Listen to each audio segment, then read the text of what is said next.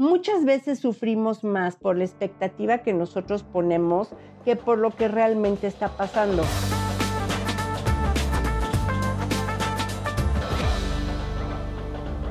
Mi nombre es Sandra Hendrix. Em, algunos de ustedes ya me conocen y los que no, pues yo quiero tener el gusto de conocerlos, por lo que me encantaría que me dejaran sus comentarios, sus opiniones, que un día digas, hey, yo quiero estar contigo en tu podcast y vengas a grabar conmigo. Nada me haría más feliz. Bueno, te cuento un poquito de mí. Tengo 57 años, soy la orgullosa mamá de un hijo que ha sido mi hit toda la vida y como que la carrera inmobiliaria ha estado en mis venas, porque cuando tenía 18 años trabajaba haciendo guardia en un desarrollito inmobiliario y como no había oficina, mi oficina era el coche. Pero no había home office, no, no, te tenías que llevar un altero de revistas. Yo estudié administración de empresas, pero mi verdadero llamado era la psicología. Y entonces cambié de opinión en la fila porque me acuerdo que mi mejor amiga me dijo, de psicóloga nos vamos a morir de hambre. Me inscribí a Administración de Empresas e hice mi maestría en finanzas. Trabajé en casas de bolsa durante muchos años como asesor eh, financiero, que fue un trabajo espectacular. Fíjate, siempre he estado en temas de asesoría, consultoría, ventas. Empecé en el 2007 en Coldwell Banker, que ha sido mi casa, es mi casa y seguirá siendo mi casa hasta el día que dejé de trabajar, que como por ahí dicen, será el último día de mi vida porque amo poderosamente mi trabajo. En el 2010 me certifiqué como coach. Yo sé que ahora la palabra coach así como que, ah, pero ha sido realmente mi dharma, ¿no?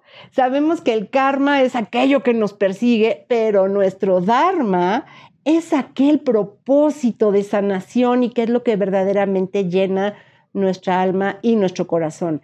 Entonces mi Dharma es el servicio, es la contribución, es apoyar a que otras personas hagan realidad sus sueños. Y entonces imagínate que a eso me dedico todos los días y lo amo profundamente. En Coldwell Banker, mi hermano y yo la hemos, eh, la hemos hecho y hoy la dirigimos y tengo un equipo fantástico, fantástico que amo profundamente. Siempre dicen, contrata gente más inteligente que tú. Y yo seguí esa regla al pie de la letra. Tengo a Patty, tengo a Toño, a Caro, a Ale, a Jackie, a Melanie. Somos todo un equipo interdisciplinario que nos dedicamos a enseñarte quién es Coldwell Banker. Empecé mi trayectoria como coach ontológico.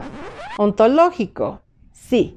Y después fui hilando la importancia del mindset para poder tener un buen desempeño. En el 2013 empecé a seguir a Tom Ferry y francamente ha sido uno de los modelos que yo tengo a seguir. En el 2014 em, empecé a ser cliente y en el 2015 apliqué para ser coach de Tom Ferry. Si quieres, googlealo www.tomferry.com es un coaching francamente espectacular porque va ligado todo de la mano el mindset, el performance, los hábitos, todo esto con los resultados que tenemos en nuestra vida. En el 2016 me certifiqué como coach de Tom Ferry y a la fecha trabajo con un grupo importante de coaches en Coldwell Banker, en Tom Ferry y una práctica personal. Es un trabajo fantástico que en realidad se siente como que fue lo más maravilloso que hice durante todo el día. Yo soy una fiel creyente que si nosotros queremos algo en la vida y no lo planeamos y no lo ponemos por escrito, es simplemente un deseo. Yo construyo mi plan personal en base a mi propósito y luego hago mis visiones de 1, 2, 5, 10 y 20 años. La más poderosa es la visión de 20 años. Y además es increíble porque es como ese, ejercicio de esa visión es verte a ti mismo dentro de 20 años y tú hacerte una pregunta y por lo general la respuesta a esa pregunta es espectacular. Entonces, ahorita en mi visión a tres años es, escribí un libro pero ahora ya no me gustó. Y entonces lo voy a arreglar. Y mm, una parte importante de esa visión es empezar a dar conferencias en público para que podamos llegar a más personas con el tema de dejar atrás todas las zonas de confort, crecer y de verdad llegar a ser la persona que queremos ser, que, merecemos ser, que, estamos creados para ser, porque en el momento en que rompemos el paradigma de que somos suficientes y merecemos, y eh, las cosas empiezan a dar de manera súper mágica. En mi visión para finales de 2022 es ya terminar esta segunda edición del libro y em, empezar con, mi carrera como, como oradora pública. Ese es el libro. Se llama Todo pasa por una lección más que por una razón. Yo creo firmemente que cuando pensamos que las cosas pasan por una razón, es anclar la experiencia en el pasado y estar viviendo como en modo víctima. Es que a mí me pasó y es que la razón por la que esto me pasó, cuando más bien las cosas pasan por una lección. ¿Cuál es la lección que me llevo de que esto me haya pasado? Y entonces nos ponemos en modo proactivo, en modo héroe. ¿cierto? Estamos en modo crecimiento. A todos nos pasan muchas cosas a lo largo de nuestra vida. Pérdidas, separaciones, este, situaciones realmente graves o situaciones de replanteamiento de vida y todo esto. Más, si nosotros las vemos desde un lugar de escasez y pérdida, siempre serán escasez y pérdida. Y es más importante verlas desde un lugar de abundancia y creatividad. Y desde ahí podemos lograr muchísimas cosas.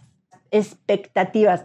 Muchas veces sufrimos más por la expectativa que nosotros ponemos que por lo que realmente está pasando.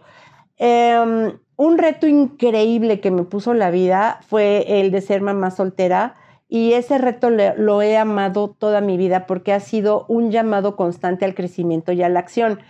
Y también soy fan de, de pensar esto del tema de la lección, ¿no? Aun cuando estemos pasando hoy por un momento, o yo esté pasando hoy por un momento que me esté doliendo, que me esté costando trabajo, lo importante es aprender a darle la vuelta en ese momento y no quedarme en modo víctima, sino salir adelante en modo héroe. Y así han pasado separaciones o procesos dolorosos en, en el que vemos que la opción es ver hacia adelante, ponerme una nueva meta, entender, crecer, quitarme todos esos hábitos, porque ve, cuando nosotros tenemos una meta y este es nuestro comportamiento, lo fundamental es alinear nuestro comportamiento con la meta, independientemente de nuestra emoción en ese momento. Si nosotros actuamos siempre desde la emoción, siempre vamos a tener un montón de razones para procrastinar, para quedarnos en la zona de confort, para no salir adelante, para quejarme, para ver todo lo malo que me está pasando pero cuando yo lo veo desde el espacio de la mente, desde la lógica, tengo capacidad de tomar mejores decisiones y ser más proactivo.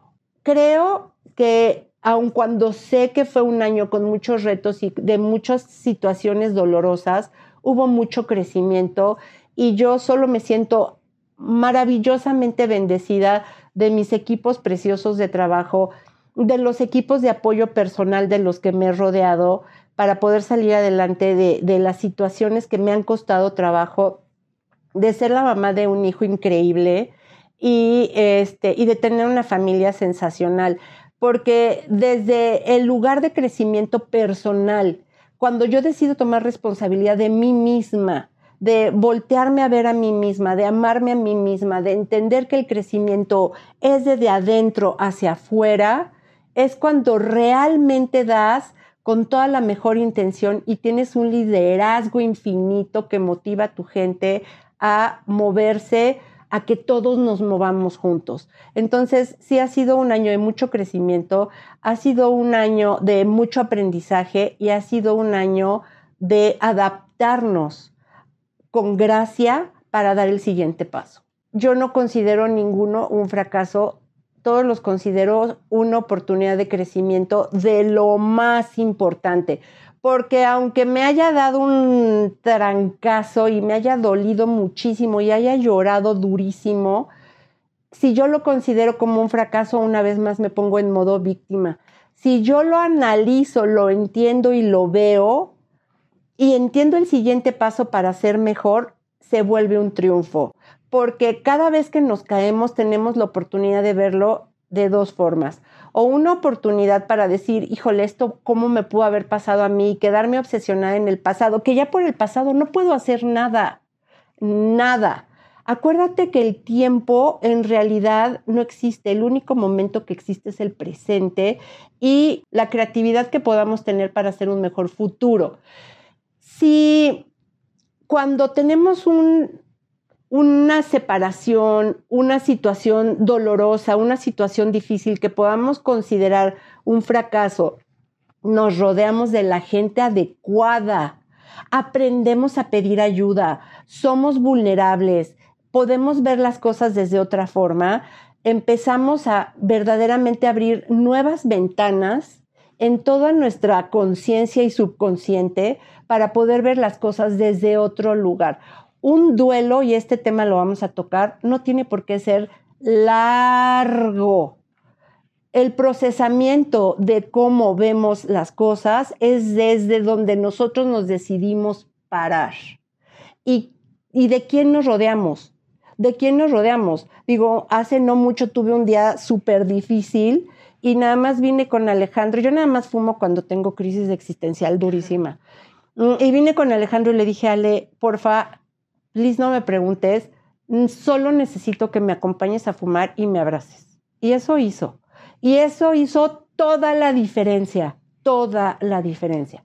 Entonces sí, sí he tenido últimamente un proceso muy difícil y me he hecho rodear de toda la gente adecuada para que ese proceso todos los días, todos los minutos, todos los segundos me dé enseñanza.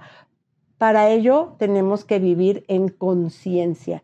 Y cuando escuchamos a nuestro cuerpo y lo empatamos con nuestra mente, los cambios son sorprendentes. Y lo más importante es que son duraderos.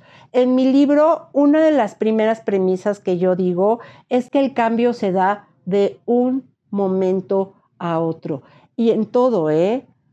En todo, tanto para una situación difícil como para la decisión que deseemos tomar para poder superar esa situación difícil y volverla a nuestro favor. Entonces, yo soy fan del modo crecimiento, del modo salir de zonas de confort, del modo escúchate a ti mismo y del modo ámate profundamente a ti mismo, porque ahí contigo están todas las respuestas. En este podcast y a lo largo de este podcast vamos a encontrar temas de bienes raíces, de desempeño, de crecimiento personal. Este, vamos a invitar personas que nos van a platicar cuál es su camino, cuál ha sido su trayectoria y qué les ha dejado ese camino y esa trayectoria y lo vamos a empatar muchas veces con temas de desempeño, porque así es como se hacen los grandes campeones. Te veo el próximo miércoles. Adiós.